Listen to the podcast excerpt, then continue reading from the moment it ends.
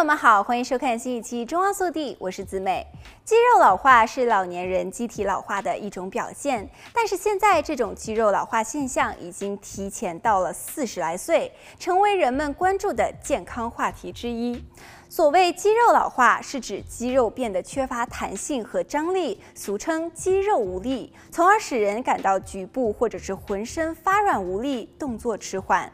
比如日常的走路、上楼梯、抬东西等都变得困难，力不从心。研究发现，大多数人的肌肉量通常在四十岁左右开始下降，到了六十到七十岁时，肌肉流失的会更快。除了年龄因素之外，缺乏足够的运动、营养不良和癌症等疾病也会导致肌肉流失和肌肉无力。现在由于爆发疫情，许多人开始在家工作，使活动量下降，从而导致肌肉松弛。因此，为了防止肌肉老化，从四十岁左右就应该重视拯救肌肉了。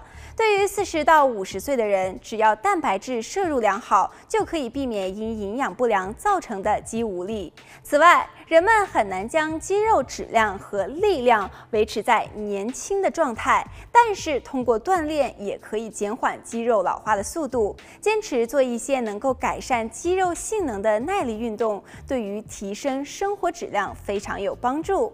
通过对肌肉承受阻力、重力和耐力的训练，再加入饮食习惯的调整，可以使肌肉量得以保持，甚至是增加。